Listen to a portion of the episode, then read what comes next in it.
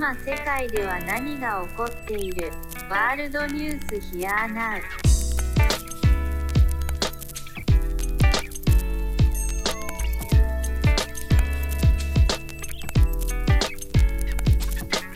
こんにちは、えっと、世界各国の今を現地の方に教えてもらうワールドニュースバイヒアナウ、えっと、ヒアナウで編集を担当しております佐々木です。よろしくお願いいたします。えっと、ヒアナウは、えっと、2015年からスタートしたアジアを中心に展開するクリエイティブシティガイドになりまして、えっと、現在、東京、台北、高尾、香港、ソウル、バンコク、シンガポール、京都、沖縄、福岡、北九州などの、えー、その都市ならではの今をテーマに、えー、ウェブメディア、アプリのサービスとして展開させていただいております。で、えーと、ワールドニュースバイヒアナウ第2回目なんですけれども、今回も、えーと、台湾編といたしまして、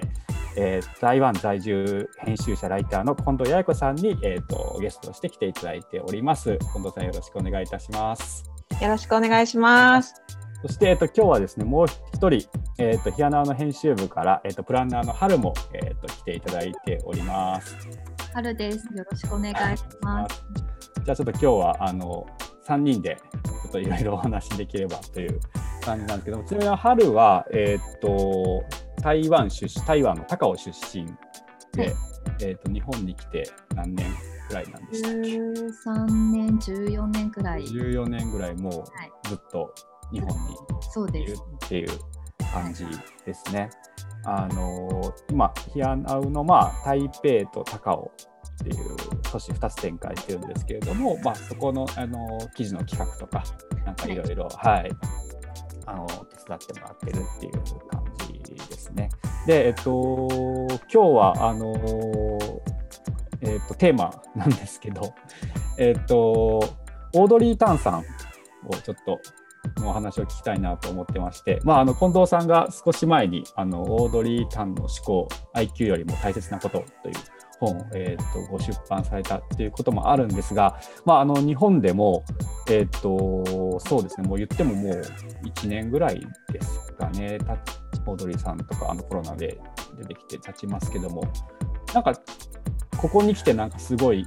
なんですかね、ビジネス系のなんかセミナーとかのなんかゲストにオードリーさんがすごい出まくっていたりとか、なんか割とこう、有名人的な、なんかちょっと前の落合陽一さん的なあの感じにこうなってきているので、実際なんかあの台湾ではどういう感じなのかっていうのをちょっといろいろ近藤さんに教えてもらいたいなというふうに思っておりますが、えーと、近藤さん何から始め話そうと思ったんですけど あのとりあえず僕本は読みました。え読んでくださったんですか？ありがとうございます。あ持ってくださっている、ありがとうございます。すごいめちゃくちゃあの面白かったですし、あのー、もう一冊実はあの全然違うなんかいっぱい出てる中の違う本もちらっと見たんですけどあの全然違いますよね中身が。あのあの結構なんですかね。あのオードリーさんも最初の方になんかコメントされてましたけどあのなんか最後の方に行けば行くほど最初はなんかオードリーさんのなんか紹介が書いてあるんですけどだんだんなんかそれをなんか自分でやるにはどうすればいいかみたいなこう話になってきて。なんかこうオードリーさんの紹介本なのかのようなふりをしたなんかちょっと違うあのそうそうそうそう。あの何ですかね。アクティビズムまではいかないですけどなんかちょっとそういうちょっと自分に対してなんかこう最後帰ってくる本だなっていうのがおなんかすごい嬉しい。ありがとうございます。的でえー、したね。なんかでもあのあれですよね。あの多分近藤さんもこの本のあのサブタイトルで IQ よりも大切なことってあの書いてるんですけど、はい、結構ここがすごく大事なんじゃないかなというか、うん、近藤さんもすごいなんかこの本で伝えたいことだったんじゃないかなみたいなあの、ね、メッセージはかなり受け取ったんですけど、うん、なんか実際そのオードリーさんで、はい、台湾ではいつぐらいから有名になられた方っていうか、み皆さんは大体どこで、台湾の方はどこで知られたんですかね？その日本ですけど。そうですよね。なんかもともとその IT 界隈とか、うん、えっと、アカデミーズ界隈とか、まあ、知ってる人は結構知ってるっていうのは日本でもあったと思うんですけど、まあ、それの分母が台湾の方が大きいみたいな感じでで2016年に彼女は入学してるので入学の時にもやっぱりすごく大きなニュースになっているんですが実はその前にもう一個有名なあの話話題になったトピックっていうのがお母様があの彼女をギフテッドって一応呼ばれてるんですけどギフテッドっていうその突出した能力を持つ人たちにをそのオードリーさんというあの突出した能力を持っているギフテッドを育てたその成長の記録育児の記録みたいなものを綴った手記手記が出版されててもう絶版になってるんですけどその本が出たタイミングでは台湾でも主には教育界を中心に結構話題になった方ですね。はるちゃんはいつぐらいからして私はそうですね、実は同じく2016年の時にしたんですね。うん、それは、やっぱり蔡英文さんが、うん、あの新しいそのなんか政権に入閣して、それで結構やっぱり35歳という若さがあったので、すごいニュースを取り上げられていて、うん、その時は割となんかあの政治に関心が持っている若い人たちは割と知ってるかなと思ってて周りの人たちもそうだったんですね。私もその時で初めて知りました。ただあのこの人の凄さはその時はそこまでまだ認識というかまだ知らなかったんですね、うん、そうだよね。みんな私の周りも結構そういう感じですよ。で一応佐々木さんにお戻ししますけどそんな感じです。ああでもなんかそれってなんか今の日本の状況とちょうど一緒ぐらいかもしれないですよね。なんかすごい顔となんかすごい人だっていうところで、顔と名前はこう知ってるけども、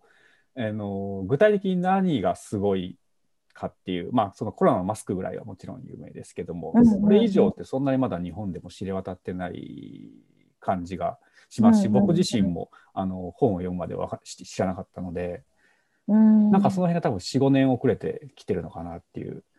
感じなんです、ね、まあ、そうですそりゃそうなりますよね。なんかやっぱりそのこのコロナの前はあ私がオードリーさんを最初インタビューした記事が公開されたのってコロナの前本当に直前だったんですけどやっぱその直前とちょあのコロナのアフターコロナだとやっぱり反響もその話題の伸び方とかもやっぱり全然違うのでこんな風に台湾にね注目が高まってきてるのって多分コロナの影響もすごくコロナを世界一うまく抑え込んだっていう評価に今なってるみたいなんですけど、それの中の重要人物の一人として踊りさんが注目されてるのかなとは思うんですけどただなんかやっぱ台湾では天才としてとか IQ180 とかっていうところばっかりが取り立たせるされるわけではあんまりななかったんでなんか日本ですごく今回面白い現象だなと思うのはその日本で報道される時って絶対天才大臣とか、うん、IQ180 っていうのばっかりがキャッチコピーとしてつくんですけどなんか台湾ではあんまりそこまで IQ あの IQ にフォーカスがいかなかったんですよね。IQ 高い人って世の中にたくさんいらっしゃるしなんかあえてそこじゃなかったのでなんかそれがすごく面白い現象だなと思っててで今は台湾は日本で天才大臣として人気のオードリー・タンさんみたいな感じで台湾に逆輸入されて るんですよ。あこの、うん、わかります。うん、で私もすっごい台湾人の友達から聞かれたんですよ。え、うん、オードリー・タンって日本でなんでそんなに有名ですか？え、そんなになんかあのなんか台湾にの人特に若い人たちにとってはまあ、なんだなんですかねそこまで取り上げるほどそんなにすごいもちろんすごいのか知ってるんですけどでもそんなに日本全国的にいろんなニュースの方で取り上げるほどはなんかすごいびっくりしてしかもめっちゃなんかみんななんか嬉しくてなんか台湾のなんか観光大使みたいな感じで。そうだよね。そうなんですよ。やっぱ台湾に住んでるとそっちの雰囲気の方があってなんかその現象がすごく面白いなと思ったしやっぱりその日本はどうしても天才とかばっかりに行ってなんかオードリーさんをそのスーパーヒーロースーパースターみたいな感じで紹介する雰囲気が、まあ、先ほど佐々木さんおっしゃったみたいにあるんですけどなんか私はそれがちょっとあんまり良くないんじゃないかなと思ってわざとその本のタイトルも IQ より大切なことにしたんですよ。なぜならもうなんか本当に毎回書かせていただく日本の雑誌とかあのテレビとか出させていただいて書かせていただいたりお話するたびに IQ180 の天才 IT 大臣って書くんですけどオードリーさんもなんか私何回もやり取りしてるから私とかがそのそういう原稿をオードリーさんに提出して確認するとなんか IQ のところをなんか赤線引っ張ってあの身長180に直してくるんですよね。なんかそれぐらいもう IQ はもういいよっていう感じ なんですよ多分。私も IQ よりも彼女の素晴らしいところとか日本にとってオードリーさんが大切なのって IQ じゃないよなってすごく思って本をそういうふうにしたんですけど多分台湾の人にとってもオードリーさんの凄さは別に IQ とかじゃ天才とかじゃないんじゃないかなっていうのは思います。うん、なんか一つも思ったんですけど、コロナ台湾の方で成功した理由は、多分いろんな要素があって、重要人物も結構いたんですね。そう、ね、実は大鳥さんはもちろんすごい重要なそういう人物なんですけど、その中の一人、うんね、でも日本の取り上げた方だと、大鳥さんだけになって、そうそうそうそうそう。そことキャップというか温度感が違いますよね。そうだね。なんかでもだから結構私は今台湾の友達とかと話してる時になんかなんでそんなに八重子はオードリーさんばっかり取材に行くの？みたいななんでこんなに人気なの？って逆、まあ、はるちゃんと同じでみんなから聞かれてその度にみんなとこういうこのこの話題について話し合ってきたんですけどやっぱりなんかその天才っていうだけじゃなくて多分その彼女みたいな政治家が日本にはほとんどいないじゃないですか。っていうこととかなんかすごくこう日本にないものばっかりが象徴されてるんですよね。そのオープンだったりとかあの壁がなかったりとかなんかすごすごいこうすごくスキルの高くて教養も高い方なのになんか見下してる感が全くなくてなんかむしろ自分が思ってることの方が間違ってると思うからみんなの話を聞きますみたいな態度とかってあんまりそういう日本の方にないんじゃないかなというところが、まあ、やっぱすごく羨ましかったかな？と思うんですけど、どうですかね？確か日本人からすると、なんかある種の、まあ、分かりやすい異端の人というか、うん、あのキャラクターとしてなんかこうレッテルを貼りやすいなんかこうキャラクターではあるのかもしれないですよね、うん。うん、その IQ にしてもトランスジェンダーにしても。うんうん、なるほどなんかちなみにそのさっきその春が言ってたその周りに何人か重要人物がいてそのうちの一人だったっていう、うん、その中で周りの重要人物っていうのはちなみにどういう方たちだったんですか？もう一人の方が逆に有名ですよ、陳さん。台湾ではね、うん、陳時中さんっていう、えっと、日本でいうと厚生労働大臣に相当する方なんですけど、うん、このコロナの、えっと、指揮管理センター指揮指揮、うん、コロナの、まあ、対策センターのトップに就任もされていて、もうあの蔡英文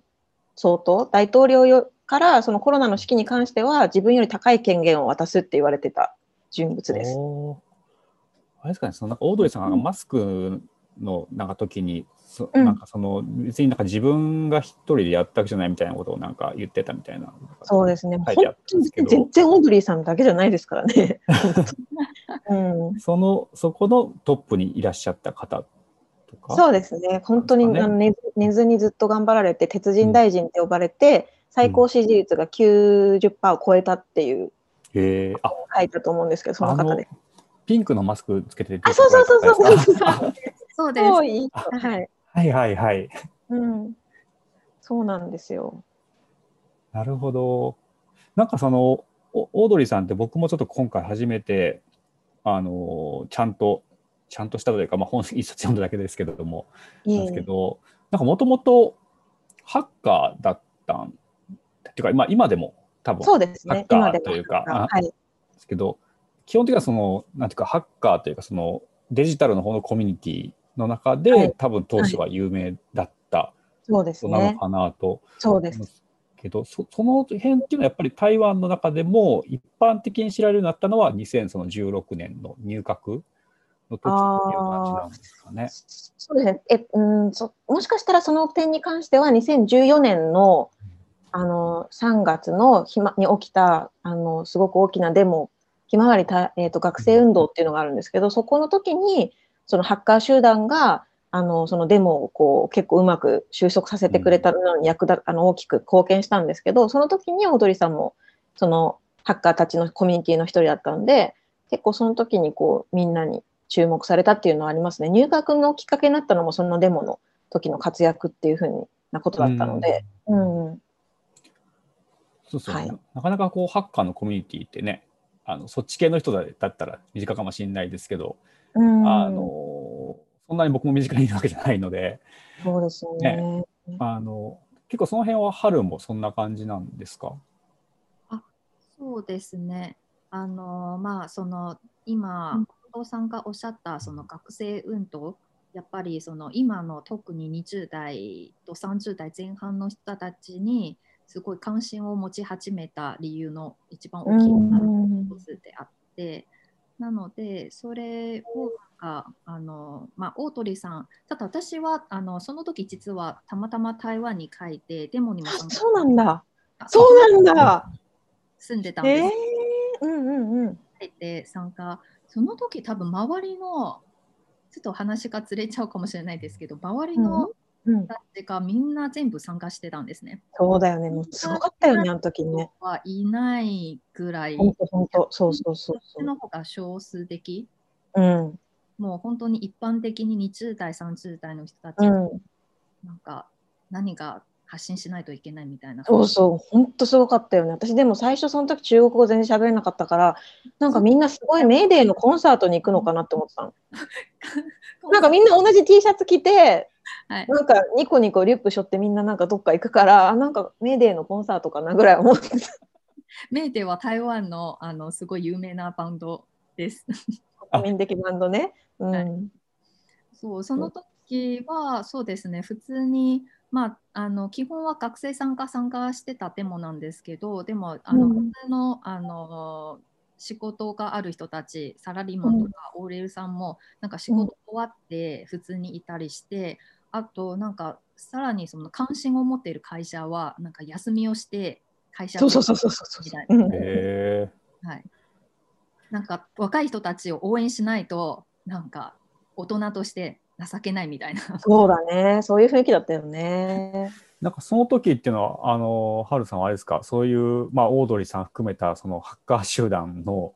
なんか活躍というか、うん、動きっていうのは、なんか感じてたんですか？あそれもちろん感じてたんです。ただ、あの、それも今、話したように、実は当時は、うん、えっと、そのハッカー集団だけではなくて、いろんな、その、デモをきっかけにした、そういう重要人物とか、そういう関わる人たちが結構、あの、表に出ていて、で、あの自ら発信したりしてそこであの結構そのいろんな、まあ、今は結構割と台湾の政権に表に立つ人も何人かいるんですけど割とそのきっかけは当時のデモからなんかメディアに露出し始めてで今結構重要なポジションに立つ人たちが多いですね。あ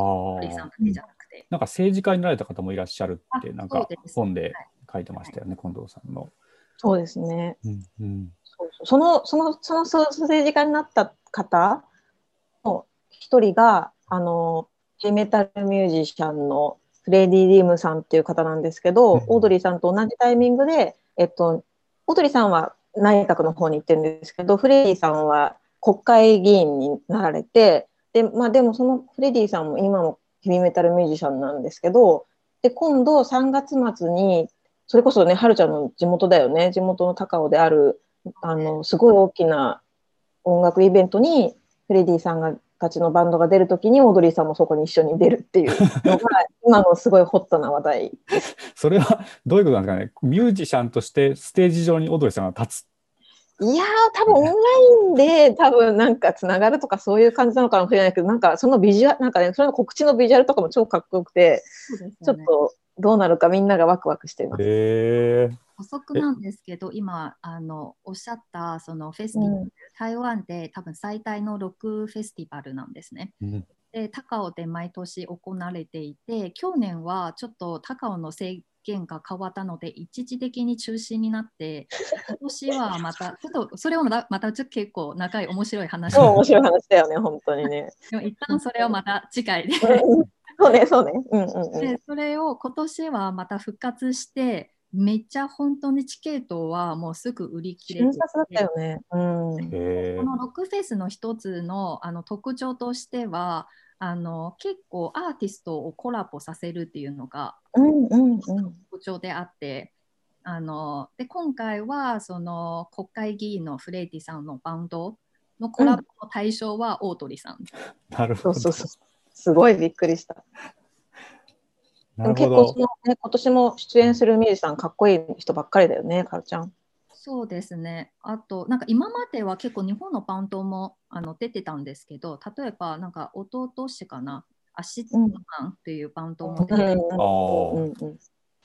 ACIDMAN さんが台湾に縁があったなんてすごい意外だけど、嬉しいね。そうですなので、まあ、今年はちょっとコロナで全部台湾のバンドになったんですけど、うんうん、お父さん行きますか ?3 月。行きたいんだけど、ちょっと逆に取材で行きたかったんだけど、その日、青木さん、青木由香さんとトークイベントを伝えでやるから行けないんだよ、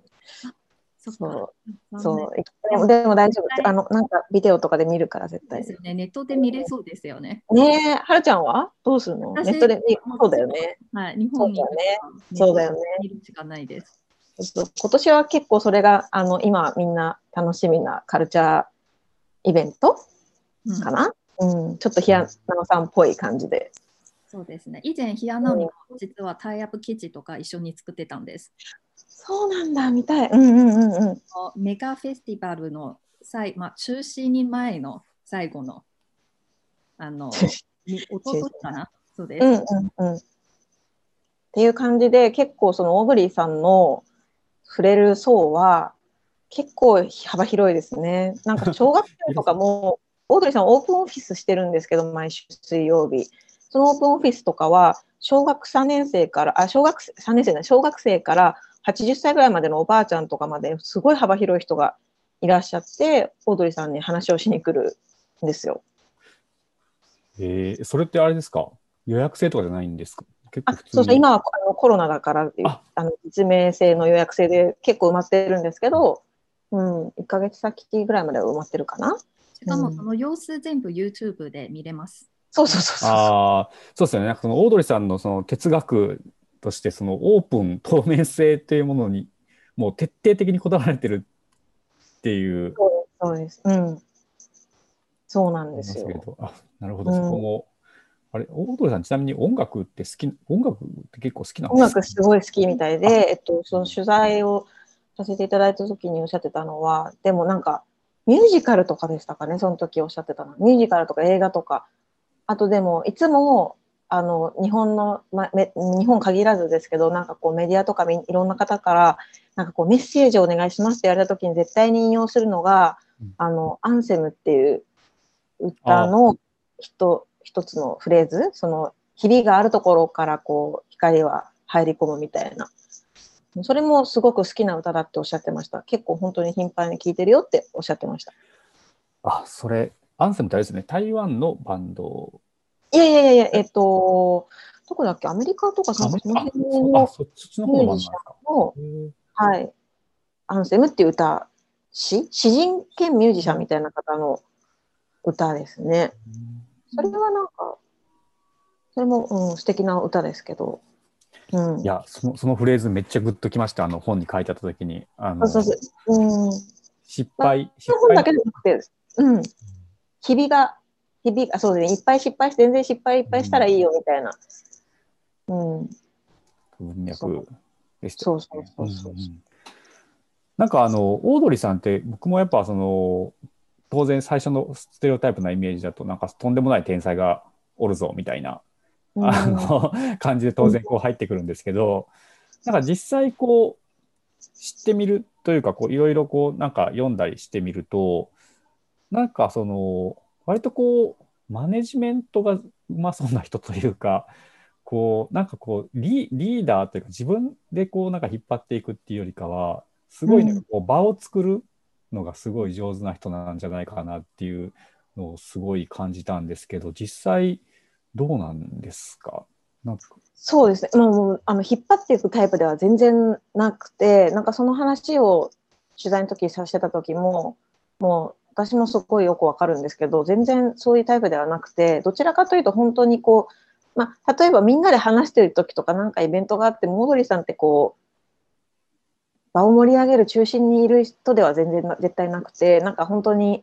あのどこかの片隅でなんかみんなが楽しそうに喋ってるのをニコニコ見ながらそうなんかみんなと和やかに話をするみたいな感じのタイプの方でなんか得意なのは本当にこうみんなと一緒にすごいスピードでコラボレーションして何かやり遂げちゃう。そしてすごいやり遂げたらさっそうといなくなる。早い解散みたいな。感 じでも台湾人の方結構みんなそんな感じかなって思うんですけど。あ、うん、そうなんですか。台湾人。そうそうそう。なんか、まあ、いいところでもあるし、日本人だったらもっと、なんか熱いコミュニケーションがあるのかもしれないんですけど、結構こう、パッと集まって、パッとやって、パッと解散するみたいなところあるかなって思います。そういう、なんていうかここ、一つのものにこだわらないみたいな、そういうこと、ね、そうですね。プロジェクトベースで緩くつながって、どんどんどんどんいろんなことやっていくみたいな感じの気がしますね。そうですよね。なんか割とだから裏方までいかないにしても、こう、なんかこう、みんなをうまくなんかこう、場をつなげて、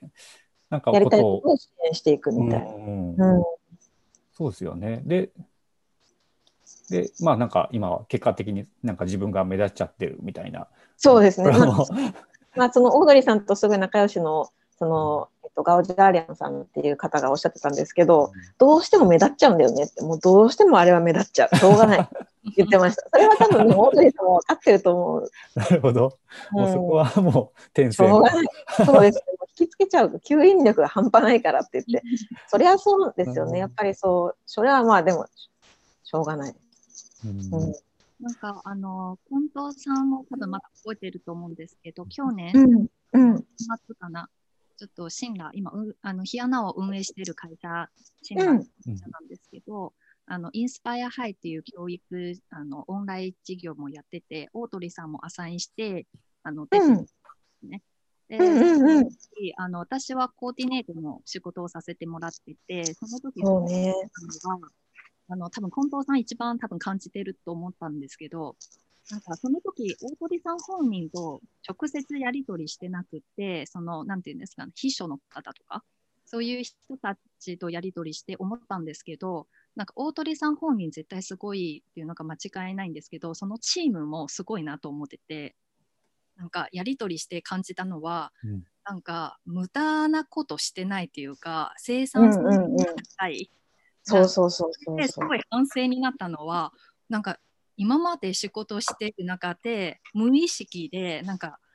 無駄な確認とか会議とかをってて、うんうんうん。わ、かるわかる。なんか感心しました。そうね、それはなんかでも本当におっしゃる通りで、あの、オードリーさんが政府の中に入ってから広めようとしてるのは、その、もともとそのシビックハッカーたち、そのエンジニアハッカー、あまあ、ハッカーたちの働き方ってすごいこう、効率がいいのを政府の中に入っても、それを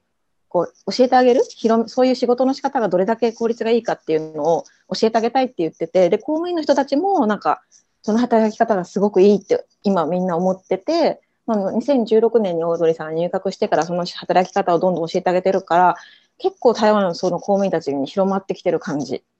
ですね。うん。日本もね、まあ、そこは見習ったらいいと思ってすごい高いんですけど。いやそうですね本にも書いてましたけど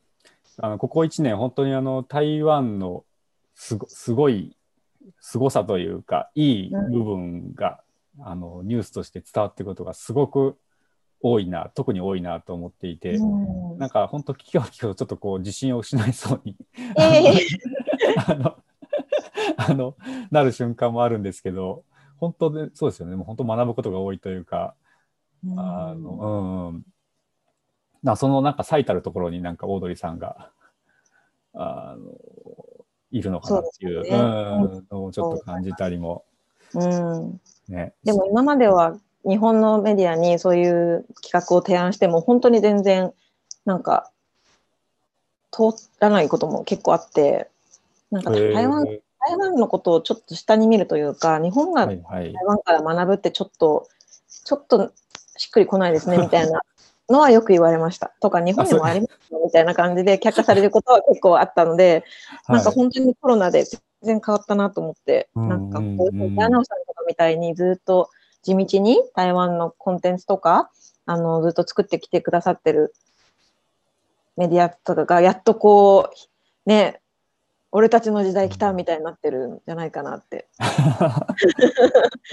るちゃんとか、はるちゃんとかも本当にすごい素晴らしいプレイヤーだなと思って、私は。なんか、うん、この若くて、なんか本当にそういうカルチャー、台湾のカルチャーのすごいソフトパワーを日本語で発信できるっていうのは、やっぱすごいレアなことだと思うし、結構大変だと思うんですけど、日々のね、こう活動とか更新とかイベントとかもしてて、結構大変だと思うんですけど、なんかやっとそれの積み蓄積がこう、ね、なんかもっともっとたくさんの方に見られることになったらチャンスに、チャンスだなと思うし、まあそれに、オードリさんたちもそれのことは全然分かってるので、なんかこれをきっかけに、もっと日本が台湾とに興味を持ってくれたら嬉しいなとか距離が近くなったら嬉しいなっていうふうにみんな多分思ってると思いますね。うん、うん、そうですよね。でも結構日本の若い人たちもなんかもう台湾ブームというかなんか台湾特集みたいなことを結構この数年至る所であの見かけますしなんか、うん、春もなんかそういうイベントやったりとかね、うん、ありましたよね。それこそ台湾ナイトだっけ？ちょっとけど、ピアノで、うん、やったりとか、はい、すみません、ありがとうございます。なんかちょっとあっという間に時間が、あの、本当ですよね。申し訳ない。なんかでも、これ、あれですね、なんかクラブハウスとかでやるのもなんかいいかもしれないですね。もっとゆるゆるで、あの、あの、あと、他にもね、なんか多分喋りたい人うちのヒアナの他のメンバーとか、話したい人いっぱいいるので、なんか、こうやっていろいろやりながら、なんかね、こう改善していくのもなんか台湾確かに。というか 台湾にそうですよ。習って。編集とか大変ですもんね。クラブハウスだったら、ね、そのまま。そのまま気が向いた時に。そうですよ、やるっていう感じで。いやでもなんかあのありがとうございます。あのいろいろ勉強になりましたし楽しかったしちょっと次回もちょっとなんかいろいろまたあの、はいちょっと短い間なんで、もう少しこう、あの、話を深められる方法とか、ちょっといろいろ試して いきましょう。ありがとうございます。